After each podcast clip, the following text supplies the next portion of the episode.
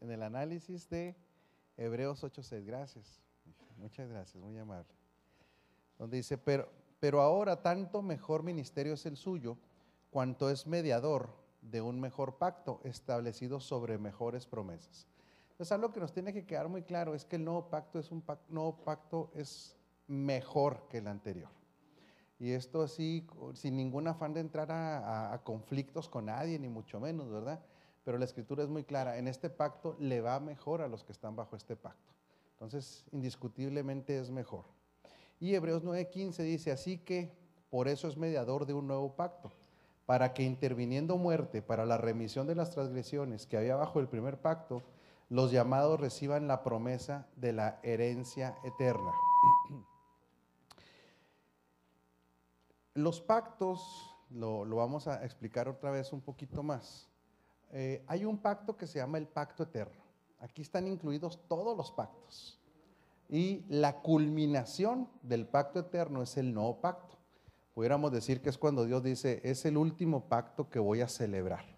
Celebró muchos pactos, siete pactos eh, desde el Antiguo Testamento, pero cuando llega al, nuevo pacto, es la culminación de los pactos, es, lo más perfecto o, o, la, vamos a decir, el, ¿cómo le diré? La culminación, lo más alto de todos los pactos es el nuevo pacto. Y a nosotros históricamente nos toca disfrutarlo. Eh, nosotros hubiéramos estado en otros, en otros tiempos históricos, nos hubiera tocado otro pacto.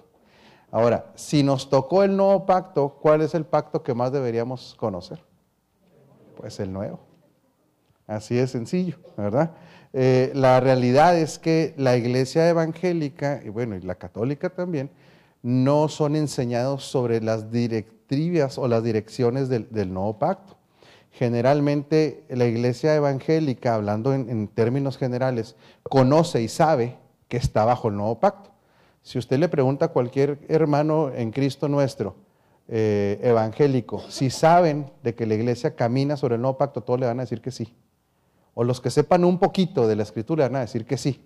El detalle sería este, si le pregunta que si lo conoce, la realidad es que muy pocos le van a decir que sí, porque tiene muchas, muchos, este, ¿cómo leer? El nuevo pacto tiene tantas facetas que nosotros lo seguimos conociendo aunque íbamos en el segundo curso, ¿verdad? O sea, no, no, no se termina de dominar esto, más lo que nos siga el Espíritu Santo revelando. Pero es lo que deberíamos nosotros haber aprendido por, por inicio, en el pacto en el cual operamos. Si nosotros conocemos más del antiguo pacto, eh, nosotros tendríamos que entender la óptica bajo las cuales se trazó el antiguo pacto. El antiguo pacto era solamente un pacto explicativo de lo que había de venir. Por eso se le llamaba sombra de lo que había de venir. El detalle es este, que si nosotros también le preguntamos a nuestros hermanos en Cristo, que no están entrenados en el nuevo pacto, si están bajo el pacto de Moisés, la mayoría de ellos le va a decir que no. ¿Por qué? Porque el pacto de Moisés o antiguo pacto, ¿con qué lo relacionamos? Ayúdeme usted un poquito. Con la ley. ¿Y qué tipo de la ley? Con sacrificios. Con la ley sacrificial. Sí, entonces la mayoría nos va a decir y tendrán toda la razón. No, nosotros ya no hacemos los sacrificios. Ya no, ya no hacemos el culto tipo judaico. Ya no estamos bajo el concepto de, de los atrios, el lugar santo, el lugar santísimo de una manera física y, tendrán razón. El detalle es que el antiguo pacto está basado sobre el fundamento de las obras. Eso es lo que nosotros tendríamos que entender en las personas o que la gente entendiera, que si siguen fundamentando su posición en Cristo en base a las obras, seguirían bajo el espíritu del antiguo pacto. ¿Sí me explico? Con toda confianza puede preguntar, ¿eh? por esto es escuela. Entonces, ¿por qué no hablamos un poquito de las buenas obras? Bajo la óptica del nuevo pacto. ¿Será importante las buenas obras bajo la óptica del nuevo pacto? Importantísimo. Solo que en el nuevo pacto lo define de una manera diferente. Las buenas obras son un qué? Un fruto ¿Derivados de qué? De la nueva naturaleza. ¿De qué más derivan las buenas obras? de la fe. ¿De qué más? Mm, no, no tanto por justicia, por la guía, también por identidad. Entonces, todo esto es derivado de eso. Pero déjeme hacerle una pregunta. Si usted no completara buenas obras, ¿dejaría de ser hijo? Si usted no completara una cuota de, buenas obras, Dios, le tendría una cuota nada más para, para decirle, con tantas buenas obras, ¿eres salvo? No. No. Ese es el problema de las personas que no entienden el nuevo pacto. Ya estando en el nuevo pacto. Porque el Espíritu sigue siendo las obras. Y en el Espíritu del nuevo pacto no son las obras. Lo que fundamenta es la fe. ¿Sí? Y la posición ganada por Cristo, nuestra justificación. Pero aquí viene también un punto muy importante, muy, muy importante. Ya entendemos esa, esa parte de las buenas obras. Pero ¿qué pasa con el creyente, ya cristiano, ya una persona nacida de nuevo, que sigue practicando las malas obras? Que sigue practicando las obras de la carne.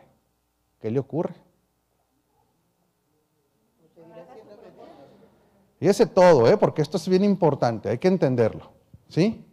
Porque esto lo tenemos que tener como advertencia continuamente le hago, déjeme hacerle más preguntas.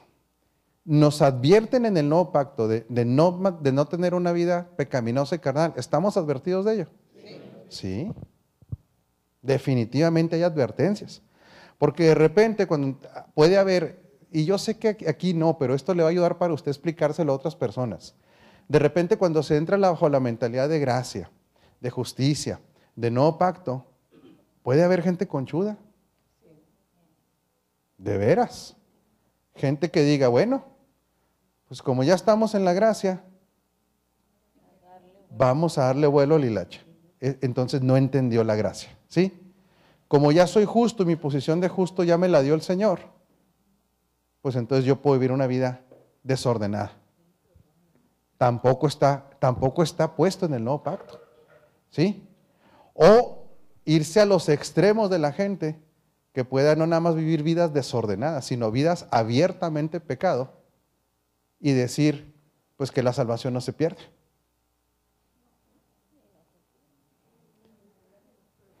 Y la realidad es que la gente no pierde la salvación por obras.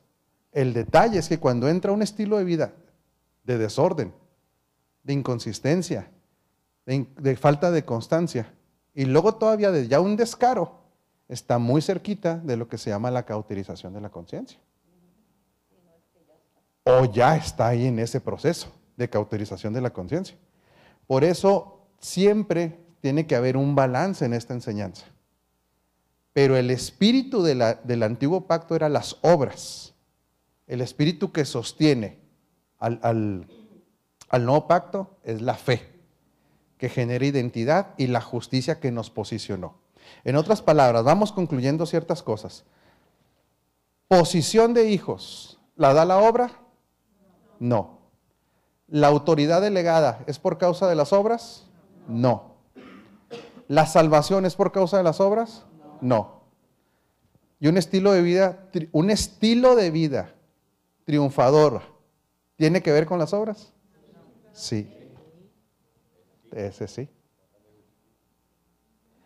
El estilo de vida de un triunfador sí tiene que ver por las, sus obras. Porque es un resultado, otra vez, de haber sido, de tener una nueva naturaleza. ¿Sí? De tener una identidad correcta. De que le sea revelado Cristo. Obediencia. ¿Cree que, ¿Cree que Dios tenga expectativas de que seamos gente disciplinada? ¿Por qué? sosténgamelo con la palabra. Ahora ustedes me van a dar clase a mí. Pero específicamente disciplina, porque si es, porque si es parte de nuestra nueva naturaleza. Pero démelo con citas, démelo con citas, pues no. Por sus frutos los conocen. Pero, pero la disciplina, ¿en qué sentido?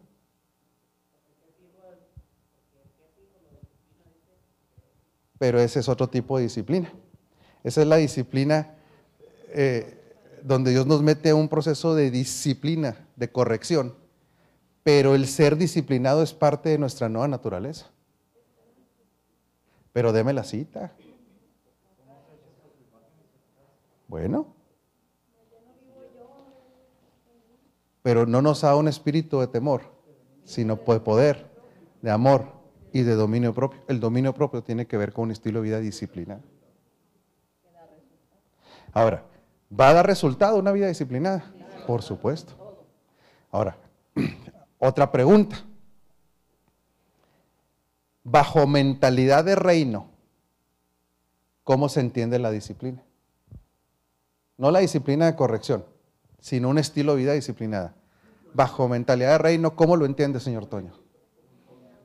Mm. Ese es el resultado. Titi, autogobierno. O sea, reino es igual a gobierno. Entonces, bajo una mentalidad de reino, se, se genera lo que decíamos el domingo, un gobierno primeramente sobre el alma. Y cuando hay ese nivel de gobierno, definitivamente vendrá un gobierno sobre el cuerpo. Y si hay un gobierno sobre el cuerpo, hay un gobierno sobre las acciones. Y toda acción bajo el diseño lo va a llevar a usted al éxito. O sea, es que mire, en todo el diseño, tarde o temprano nos vamos a topar con una lógica. De veras, tarde o temprano se encadena. Haga de cuenta que son acciones que se van concadenando, concatenando. Por eso, otra vez, usted lee eh, Romanos 12.1 y empieza hablando del cuerpo.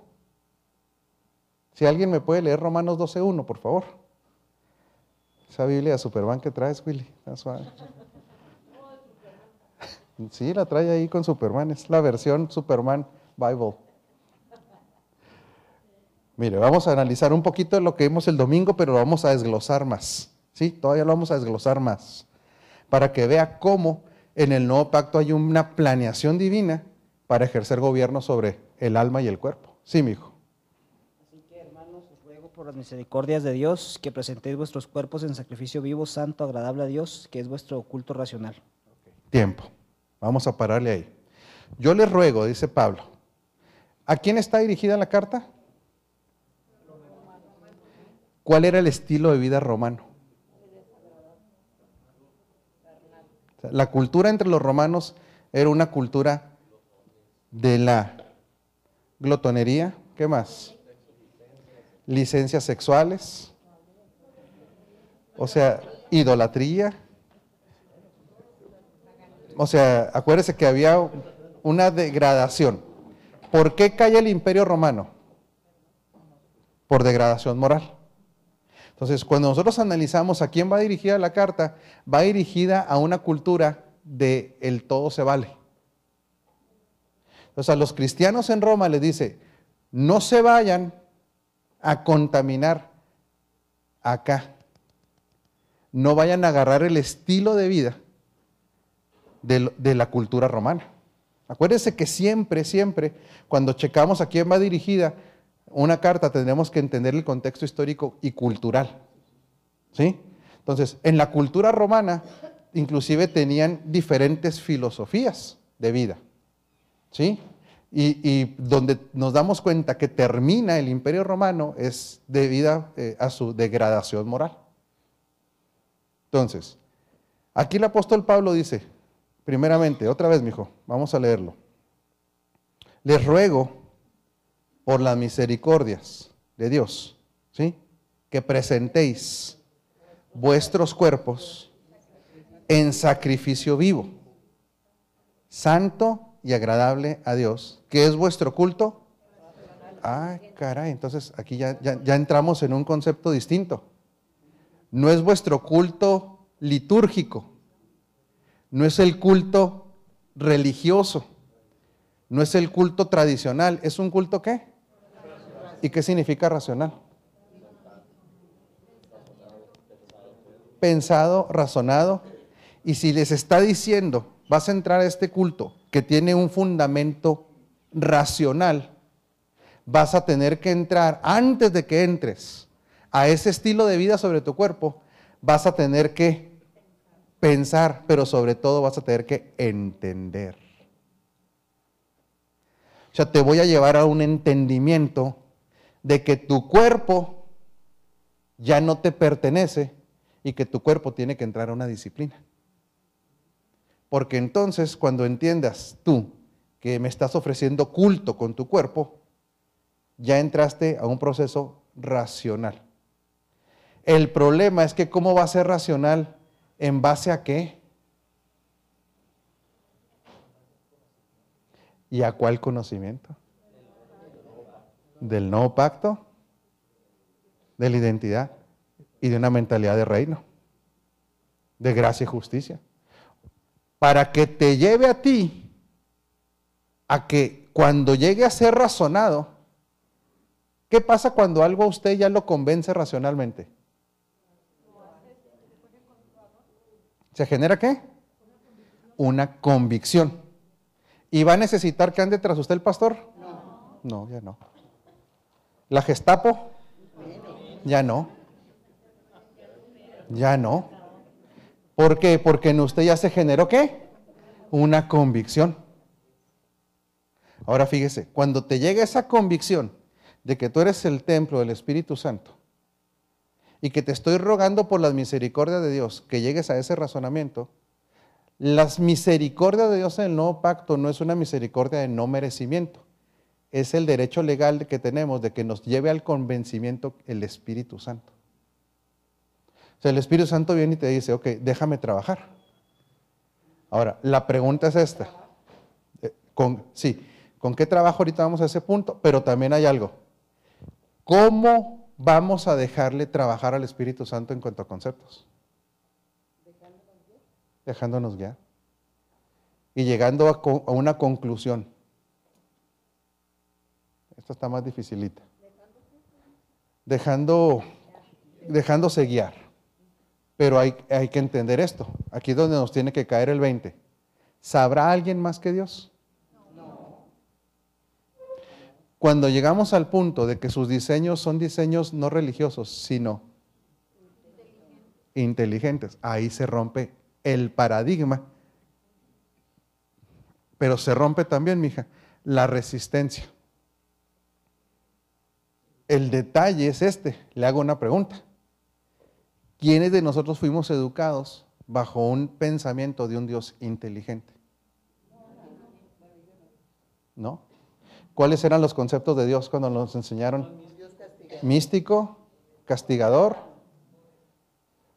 bueno, eh, ah, eh, o vengativo, o, que nomás estaba en, en, bueno y malo, o sea, nada más moral, lejano, que está en contra de la diversión, pobre, controlador, que está en contra de, de la libertad. Pero cuando fuimos educados de que ese Dios se la sabe de todas, todas, y que sus diseños dan resultado. Apenas en estos años.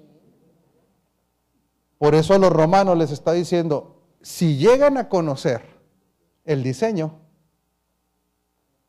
se va a convertir en una fortaleza positiva a nivel pensante, racional. Entonces, déjeme hacer una pregunta, ingeniero. ¿Existirá la intelectualidad cristiana? Por supuesto. ¿Y cuál será la intelectualidad en el nuevo pacto? Ándele. Reino, gobierno, conquista, identidad, dominio, expansión, gozo, fruto del Espíritu, nueva naturaleza, justo. Esa es la intelectualidad del nuevo pacto. Éxito y propósito por medio del fruto, y diga conmigo, cumplimiento del propósito, expansión del reino. Entonces, ¿qué pasa si esa intelectualidad la cambiamos por algo litúrgico nada más. No produce. ¿Se volvió aburrido o qué? O sumamente limitado. Por eso imagínese, ahí voy Gutiérrez, ¿eh? ahí voy. Por eso imagínese la gente que viene de preparaciones, como decíamos el domingo, académicas, o gente que ha sido educada aunque no tenga preparación académica, pero que ha sido educado en su casa siempre, al sí se puede, mijo. Sí, imagínese la gente, aunque no tuviera educación académica, conoce gente, familia, que fueron educados en que sí se puede. Y luego imagínese llegar a un, a un evangelio de ritos y tradiciones nada más. Pórtese bien, pórtese mal o se va al infierno. Toda esa gente. Ahora, nada más déjeme le hago una pregunta para que vea cómo nos van a caer muchos 20 ahorita. Muchos 20 van a caer, van a caer pesos. Esa educación que recibió, dólares también y euros, esa educación que recibieron esas personas desde chiquitos, de ser entrones, de ser echados para adelante, de que Jesús se puede, Mm, no tanto. Vamos a hablar de la, parte. Luego, luego sale la carne ahí. Ahorita lo liberamos, hermano. ¿eh? Sea productivo, sea responsable, aunque no sean cristianos, que fueron educados así desde chiquito. Esos conceptos son divinos o diabólicos. Divinos. Válgame, vamos a liberar a muchos.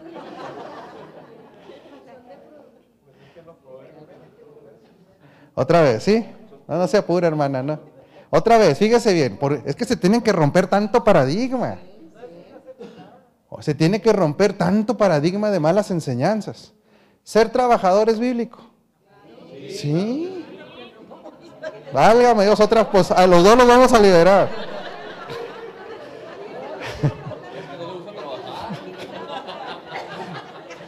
¿Desde dónde vemos el modelo el modelo de, una orden de trabajador? Desde el Génesis, desde Adán. Y luego en el tiempo de la conquista, Josué, ¿cuál es la instrucción? Esfuérzate. Señor descansó porque siempre está trabajando. Entonces, estos conceptos, aunque no se los enseñen bajo una mentalidad cristiana a un chamaco, son bíblicos, son divinos. Productividad será un concepto divino. Es divino. Ser disciplinado es un concepto divino. Claro. Ser inteligente, analítico, es bíblico, es natural. Saber negociar, es bíblico. Desarrollar los talentos, es bíblico. El problema del mundo, ahora sí vamos a donde es el problema del mundo, es que genera soberbia porque cree que lo logran ellos. Ese es el problema. Usted las puede, mijo. Y al rato se da cuenta que no las puede todas. Pero el concepto en sí es escritural.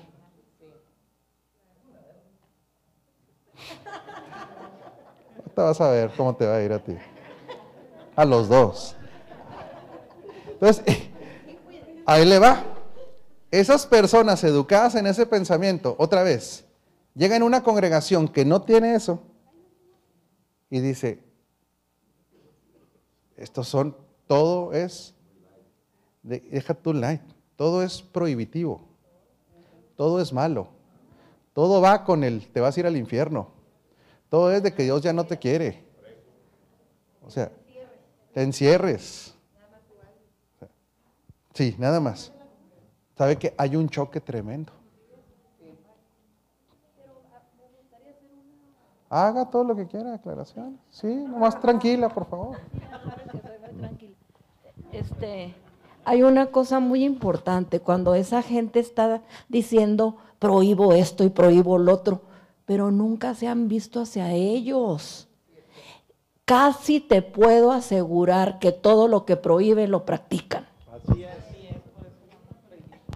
Esa es. Bueno. Los testimonios. Aprendí, cuando se daban tantos testimonios, aprendí de las drogas. Yo ni sabía que existían las drogas. Y que, de tanto testimonio, gente con tanto testimonio. Bueno, sí, sí es cierto. Entonces, cuando venimos a una intelectualidad de reino, de gracia, justicia y nuevo pacto, no nada más se manejan los conceptos del espíritu, sino una manifestación en el mundo terrenal de lo que en el espíritu está codificado. Entonces, por eso está diciendo Pablo aquí, necesito que entiendan que su cuerpo, ¿saben qué es? Es un mecanismo para activar todas las bendiciones también que ya están ahí. Porque lo que está impartido en su espíritu está limitado a su cuerpo. Excepto la oración y el decreto. Sí, pero yo, yo necesitaría estar presente en la mayoría de los casos para poder ministrar a una persona de cerca. ¿Cuánto tiempo va a permanecer su espíritu en su cuerpo?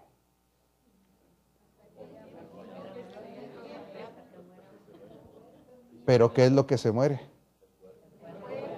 Entonces, ¿quién está sujeto a quién? Es que ahí, ahí es donde está el problema.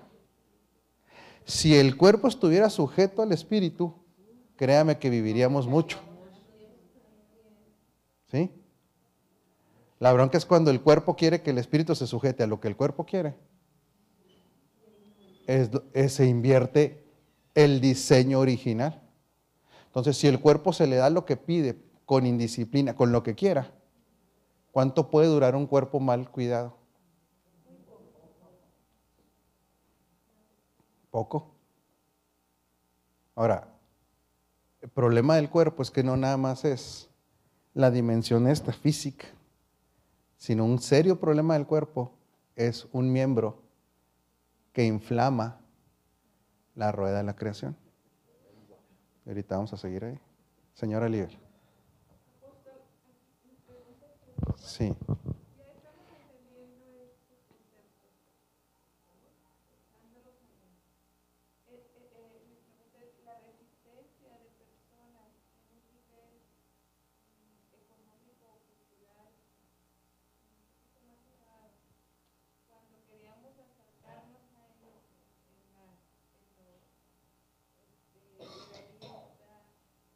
Sí.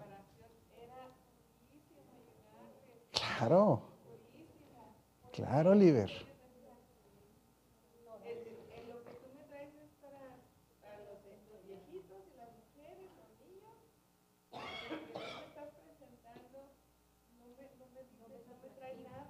Nada.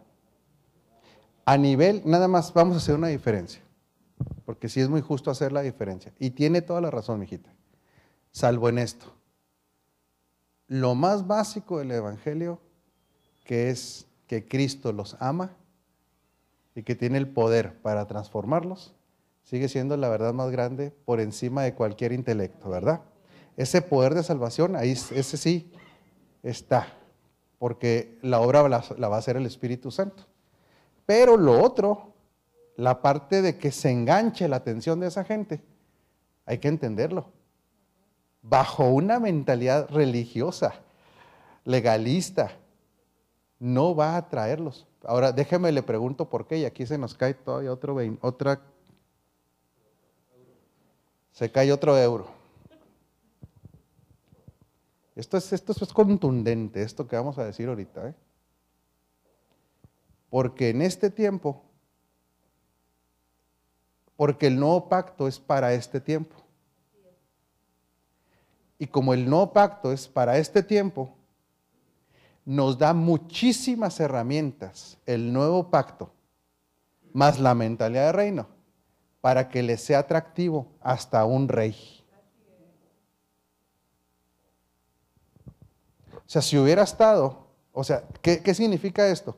Que hoy, bajo una mentalidad de reino, podemos salir a las, por internet, podemos salir por todos lados, y cualquier, ya no le queda excusa a nadie se engancha. O sea, ya no está. Imagínense que ahorita le traigamos, fíjese nada más hasta dónde llegan los absurdos. Que el domingo que entra yo venga con mi bata judía, guaraches, y que, y que eso, y que empiece a hacer aquí actos de, judaísmo. ¿A quién engancha?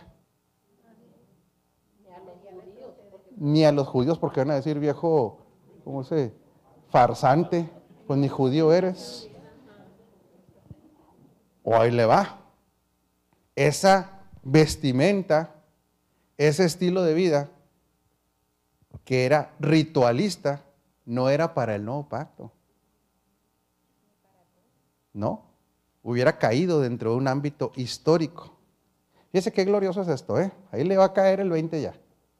Entonces, para este tiempo en el cual usted y yo nacimos, Dios demanda la transformación del entendimiento para que el Evangelio le pueda ser explicado a cualquiera, al rico, al pobre, al millonario, al que está en eminencia. Y usted puede decir, pero yo no tengo ni carrera, no importa. Si usted conoce los, los principios del reino, son superiores a muchas de las carreras que la otra gente estudió. Claro, ¿por qué vemos? ¿Por qué vemos que decían cómo se admiraban de, cuando predicaba Pedro? ¿Quiénes se admiraban de él? ¿Y qué decían la gente preparada? Dice, dice esto no puede ser. Es un hombre del vulgo. En una traducción actual diría, este hombre es un vato correas, raspa, gorra prieta. ¿Cómo es posible que esté tirando un rollo de ese nivel? Por eso gente que es entrenada en esto está a otro nivel. El problema viene siendo otra vez si no la creemos o no. Por eso le dice, yo ruego, o sea, prácticamente está diciendo, estoy rogando que el Espíritu Santo les venga a traer la revelación. ¿Sí? Para que entiendan que su cuerpo tiene que estar gobernado y se, presente como un culto racional. Ahora, lo racional lo vamos a conectar al, a Romanos 12.2. Échele, señor Willy, por favor, con su Biblia de Superman. No os conforméis a este siglo, sino transformados por medio de la renovación de vuestro entendimiento para que comprobéis cuál sea la buena voluntad de Dios, agradable y perfecta. Le está diciendo, no se conformen a la cultura romana, a la cultura del deleite, del desorden, del desastre, sino renovaos, no, no, sino sean transformados por medio de la oración. Ah, caray. Por medio del ayuno. Por medio de las buenas obras. No, es que el método está bien claro.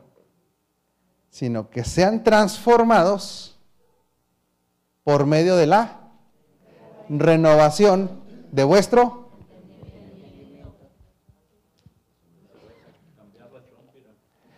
Porque inclusive, si no cambia esto, va a orar mal. Va a ayunar mal. Va a asistir a la congregación con un motivo incorrecto. Va a esperar otra vez al Dios del milagrito. Va a tener una vida incongruente, desordenada. Y va a creer, va a creer que Dios mañana le cumple sus caprichos. No. Y los resultados. Ah, bueno, para allá voy, ingeniero espérese tantito. Entonces dice, ¿quieres transformarte? Primero, renueva tu entendimiento. Renuévalo. Esa es la metodología del nuevo pacto. Pero como decíamos en la predicación del domingo, bien, ese es el agua, ese es el lavamiento del agua. El espíritu adentro ya está haciendo su trabajo.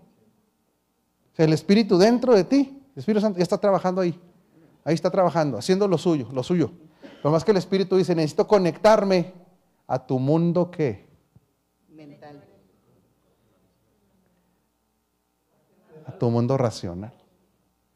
Para que cuando conectemos lo espiritual con la racionalidad, no del mundo, sino la racionalidad para este tiempo, que es la del nuevo pacto, la gracia, la justicia y el reino Ahora sí, ¿cuáles van a ser los resultados, señor Willy? Comprobar la buena, la buena voluntad de Dios agradable y perfecta. Ahí está el resultado.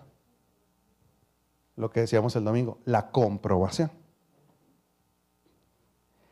Mire, es escuela. ¿Sí?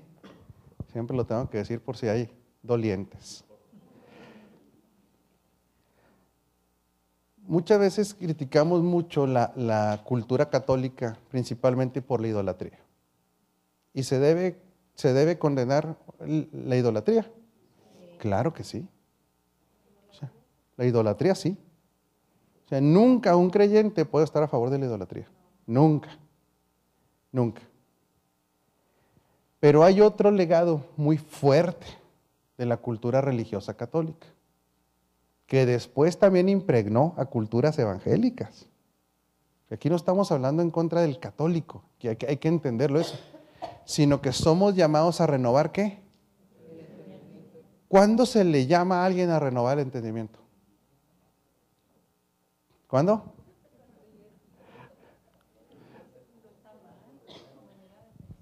Cuando algo no está correcto o cuando algo es viejo. Exactamente. Renovar es poner lo nuevo.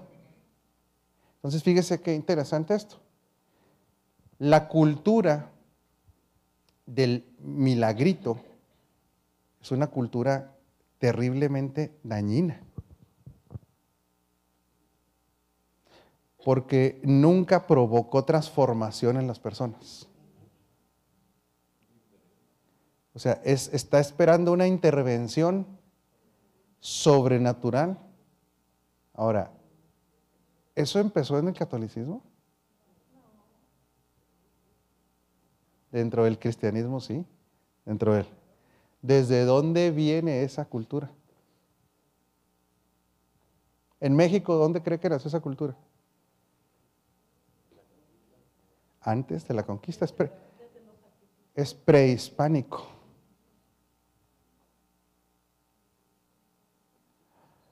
¿Por qué? Porque se esperaba siempre una intervención de una deidad. Por eso para toda disciplina se relacionaba con una deidad. ¿Querían lluvia? Tlaloc. ¿Sí? Ahora, se exporta, se exporta también dentro, de- en México estoy hablando, sigue, sigue siendo exportada en la cultura católica. ¿Quieren lluvia? No. San Isidro. Anda muy mal usted, necesitamos enseñarle ahí más. ¿Quiere un novio? Sí. Bueno, pues de qué se trata el discipulado, eh, señor Tillo.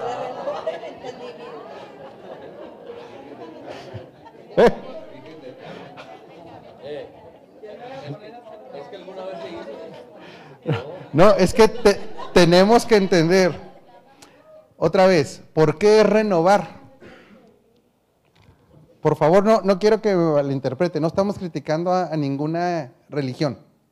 Estamos hablando de modelos de qué? De pensamiento. Entonces, fíjese qué poderoso es esto. Viene el apóstol Pablo en una cultura como la romana y les dice, vamos a terminar estos dos versículos, vámonos de atrás para adelante. ¿Quieren ustedes, ahora lo vamos a hacer en manera de, de pregunta, ¿quieren ustedes experimentar en su vida la voluntad de Dios que a ustedes les va a parecer buenísima, agradable y perfecta? Vamos a empezar de atrás para adelante.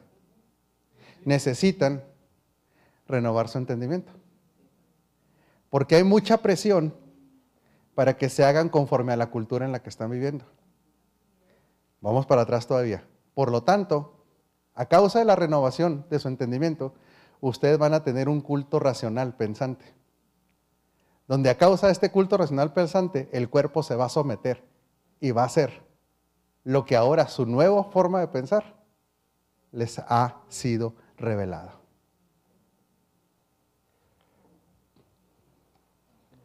Qué glorioso. ¿eh? Por eso el antiguo pacto era, si por las obras llegara yo a Dios, si mi posición, y ahora dice, no, ahora entiende. ¿Por qué se utiliza la palabra culto racional? ¿Por qué el- ahora, ¿por qué el cuerpo es culto? Porque es un templo. Y aquí se complementa ya todo. Y ese señor Toño. Si necesito que avances racionalmente, que cambies acá, es porque ese es el lavamiento por medio del agua. Pero de acuerdo a la racionalidad, ¿cuál? ¿De las obras? Del nuevo pacto, de reino. Esta nueva racionalidad va a trabajar en conjunto con el que está dentro del templo. El Espíritu Santo. Por eso, al ser tu cuerpo un templo, se produce una fusión tan poderosísima. De que acá está la forma de pensar correcta. Aquí está la genética. Y luego está la influencia del Espíritu Santo. Que diga conmigo, debe haber, diga, diga conmigo, debe haber una manifestación.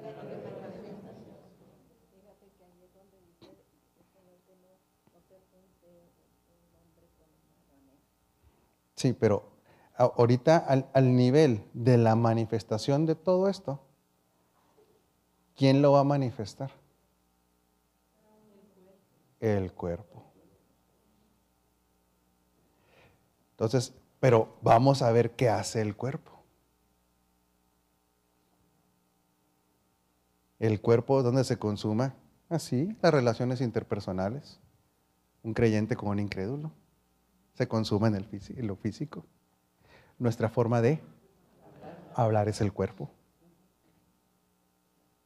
Lo que vemos, lo que oímos, a dónde nos llevan los pies, qué hacemos, lo que comemos, absolutamente todo. El cuerpo se sabe por lo que hace. Si ya está la conexión entre la renovación y el Espíritu que ya está en el lugar santísimo. Aquí es a donde los fanáticos de gracia y justicia, y vamos a hablar así, fanáticos, ya no les gusta. ¿Por qué? ¿Por qué cree que no les guste? Porque ya, porque, porque gracia y justicia demanda congruencia. tiempo, no para posición, otra vez, ¿sí? Otra vez, no para posición de hijo, no para posición de autoridad, no para salvación, pero sí para un estilo de vida de triunfo, de una evidencia. Por eso pudiéramos decir, de, yo de lengua me como y soy hijo y soy amado, sí, nomás que por eso Santiago tenía ese problemón, don Luis. Santiago decía, ok, están ustedes están bien, machines en gracia y justicia, nomás que no se les ve.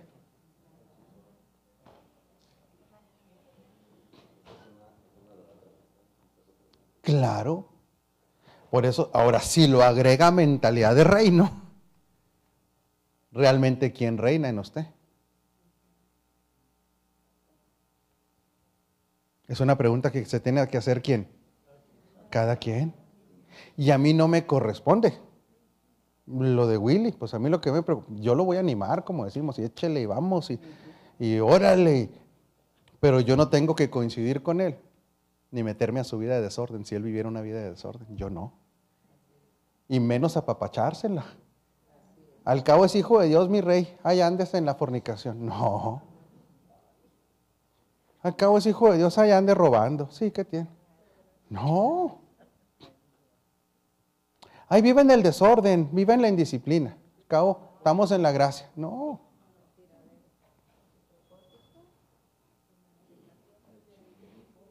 ¿Y dónde quedó el propósito? ¿Dónde quedó el gobierno del Espíritu? ¿Dónde quedó la mentalidad de dominio?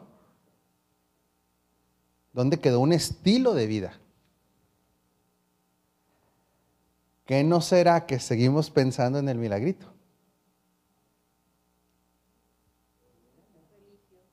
Eso es religiosidad.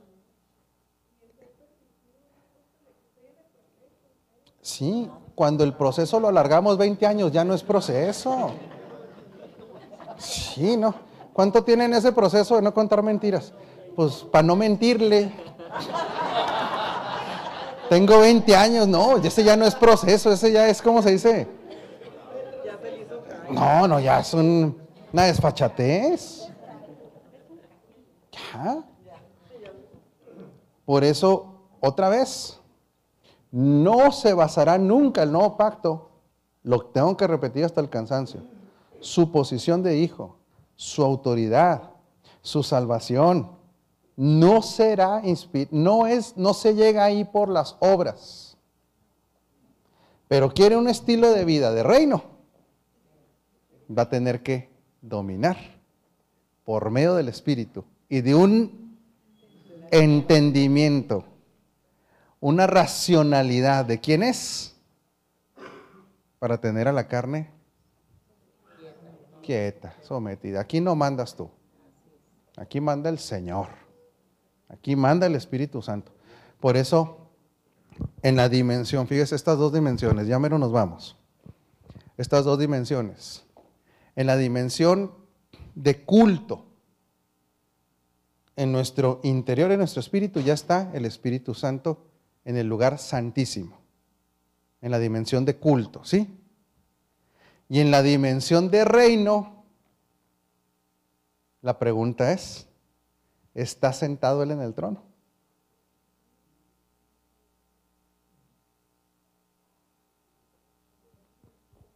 Porque somos reyes o sea, hay dos dimensiones.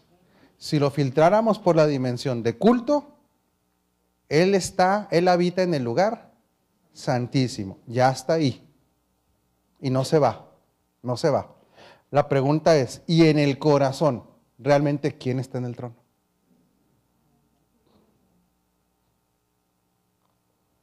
Por eso la salvación se define, ¿sí?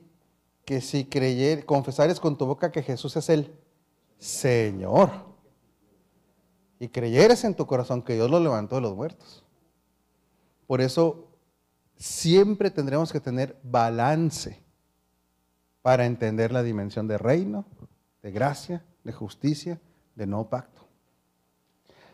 Porque yo le hago una pregunta. ¿Hay manera que ya le saquen al Espíritu Santo del lugar santísimo? No, no hay manera. ¿Por qué? Porque los que nos unimos con el Señor, ¿qué? Un espíritu. O sea, ya hay una unidad ahí. Sin embargo, se contrista, dice la escritura. ¿Sí? Pero ya está ahí. Pero le hago una pregunta. ¿Pero hay manera de sacar a Cristo del trono del corazón? Sí. ¿Cada cuándo?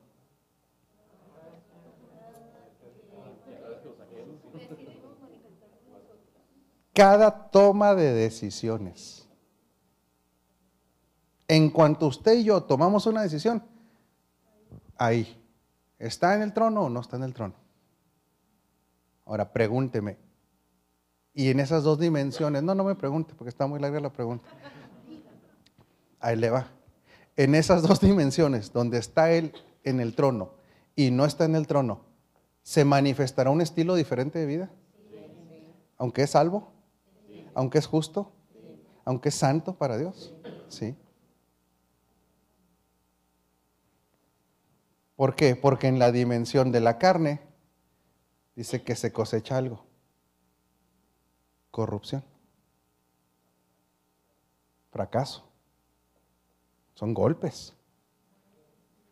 Pero en la dimensión donde Él reina, ¿qué se cosecha? Vida. ¿Y vida a qué nivel? en abundancia. Por eso, perdón, las obras en el nuevo pacto son una manifestación. ¿Sí? Y después se convierte en un estilo de vida. Y después de que se convierte en un estilo de vida, ¿en qué se va a convertir?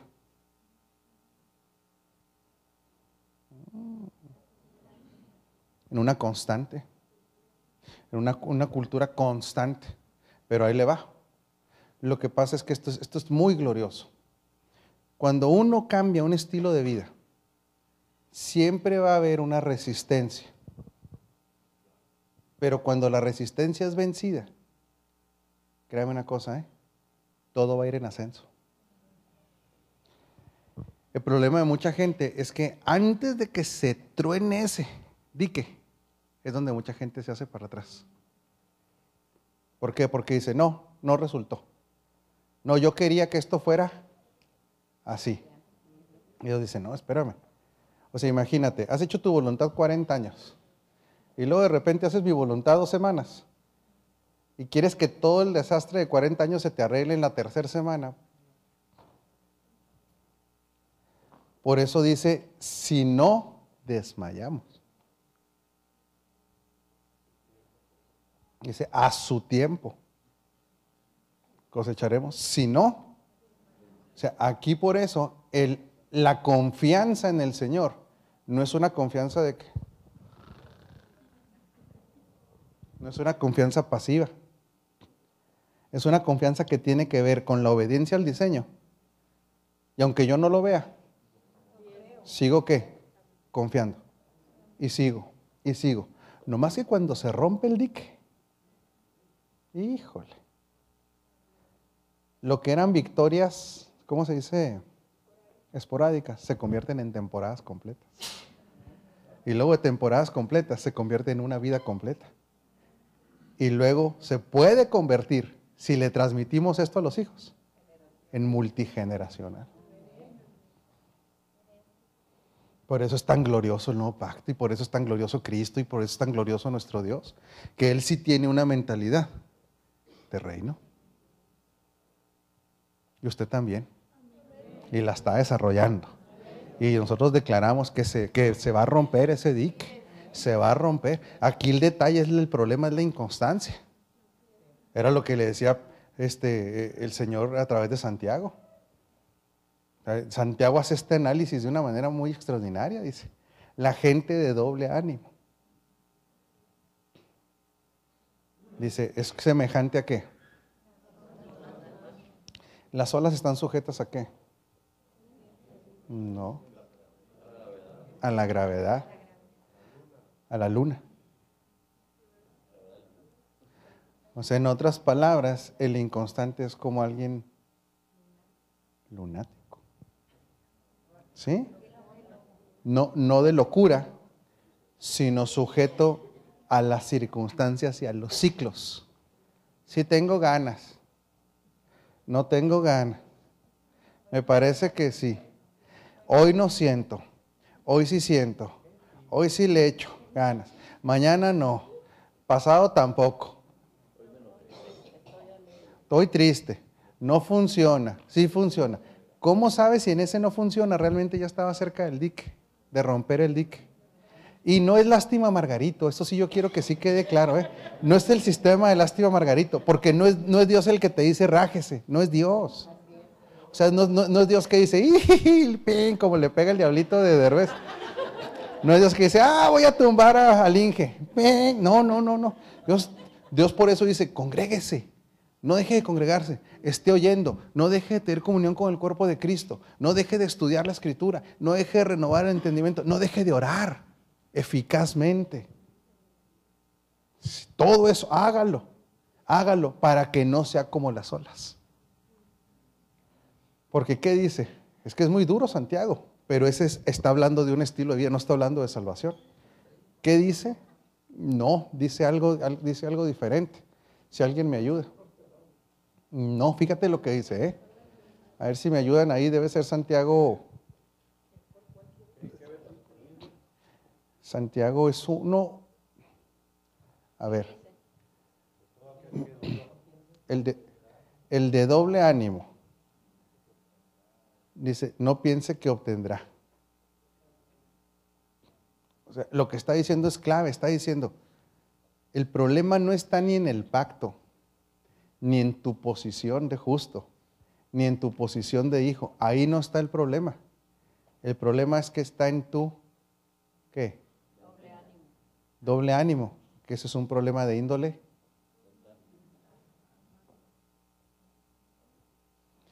Por eso, mire, yo, yo le recomiendo mucho a usted, y yo le recomiendo mucho a los hijos de Dios. Si por algo no nos vamos a jugar en la vida algo, que sea por Dios. O sea, yo no me voy a jugar la vida por un partido político. Mi vida jugármela. No, puedo tener convicciones políticas, sí, pero jugarme mi destino. Jugarme mi destino por confiar en un hombre. Jugarme mi destino por confiar en el dinero. Jugarme mi destino por confiar en, en, en una religión. No, si me voy a juzgar, a jugar mi destino va a ser por Dios, porque Él nunca va a fallar. Es que Él no va a fallar, está comprobado. Entonces, lo que pasa es que jugársela por Dios es estar caminando de acuerdo a lo que Él dice. ¿Lo tiene ahí? Santiago 1.8, a ver aquí. El hombre de doble ánimo es inconstante en todos sus caminos. Ah, el hermano que es de humilde condición, gloríese en su exaltación. Entonces, Aquí. ¿Cuál? Aquí, porque los que dudan. Porque cuando. Ah, no. Eh, ah, ah, desde el 6, mijo. Ayúdeme desde el 6. Pero pida con fe, no dudando nada, porque el que duda es semejante a la onda del mar que se arrastra por el viento y echada de una parte a otra. No, piense, pues, quien tal haga, que recibirá cosa alguna del Señor porque el hombre de doble ánimo es inconstante en todos sus caminos. No recibe. Ahora, le vuelvo a hacer la pregunta. ¿Tiene que ver con un problema con el pacto? ¿Tiene que ver con un problema de la justicia? No. El pacto está a su favor. Es más, nos han declarado herederos. Lo que está diciendo que hasta en el estilo de orar se refleja la inconstancia, porque dice no tiene fe. Por eso, si usted ahora tenga fe, pero no deje de ser constante. O sea, siga creyendo. Por eso el esperar en el Señor es un estilo de vida de constancia. Para irnos, ¿dónde es atacada nuestra constancia? Ok, es almático. Pero ¿cuáles serán los instrumentos de Satanás para llevarnos a una vida de inconstancia? afanes del mundo, pruebas, desánimo, flojera, familia, desorden, otras personas, enfriamiento, duda. Todo eso es lo que Satanás va a utilizar para generarle a la gente doble ánimo, para llegar a una vida de falta de constancia. Eso, chacho. También eso. Falta de resultados inmediatos. O sea, queremos el resultado inmediato. Entonces no lo vemos inmediato y viene eso. Sí. Resultados equívocos también. Uy, eso es algo, eso es algo, es algo clave. Le llega ya después la respuesta y se olvidó el método. Ya, ya, ya, ya me dio trabajo y ahí nos vemos. Ya me dio la novia. Ya, llegó el bebé, ahora el bebé es lo más importante. Ya llegó el marido, ahora el marido es lo más importante. Y todo lo que lo llevó ahí, ya cambió el trono, exactamente. Ese es el punto. El problema va a ser este, que llegaste hasta aquí. ¿Y Dios dónde quería que llegaras? Entonces te detuviste con quién? Con tu Isaac. O sea, el plan de Dios no era Isaac. Dios le prometió que un pueblo, le, promete una nación. Recibe Isaac y le dice, vamos a checarte. Vamos a ver si se te olvidó lo que te prometí. Te prometí una nación. Y, y Abraham lo creyó o no lo creyó. Sí, porque dice que le fue contado por qué. Por justicia. Entonces, me lo creíste que te va a una nación. Dios sabía que creía esa, esa promesa. Y le hace la prueba, le dice, échame acá. Con lo que empezó la promesa. Era Isaac. ¿Qué hubiera pasado si no le hubiera dado Isaac? Yo le hubiera dicho, se hace que no me creíste. Por eso cuando él le entrega a Isaac, ¿cuál fue la declaración que hizo Abraham? Dice, vamos, primero, primero dice, ahí venimos, el muchacho y yo vamos a adorar. Y luego está diciendo, si me lo estás pidiendo, yo sé que me vas, hasta me lo resucitas, o a ver cómo haces, porque tú le vas a tener que seguir, porque vamos a llegar a la nación. Ya estaba dicho, él sí lo creyó. Por eso sí es cierto, muchas veces el, desánimo es eso, ya se consiguió lo que se pedía ya llegó el viejo, ya. Ya llegó la hermosa dama, ya. Ya llegó el trabajo, ya. Ya llegó la Cheyenne, ahí nos vemos. Se queda con la Cheyenne y luego Dios le quería dar todo el rancho. Vamos por todo entonces, ¿qué le parece? ¿Sí? Vamos por todo. Y anime a que esté de usted, dígale, por favor, sé constante, dígale. Yo te animo a la constancia, señor Tillo, lo animo a la constancia. Usted es muy chavo, mi hijo, para que ande de inconstante. ¿eh? Por favor, usted está entero, está sólido. Fuerte. No, no, no, eso sí no. bueno, pues nos vemos, sí, mi hijo. Pues él es soberano. Pero usted dos, dos, tengo un problema con ustedes. ¿eh? No me la reboruje ahora con esos dichos. No, van a ver. Pasen al cuarto.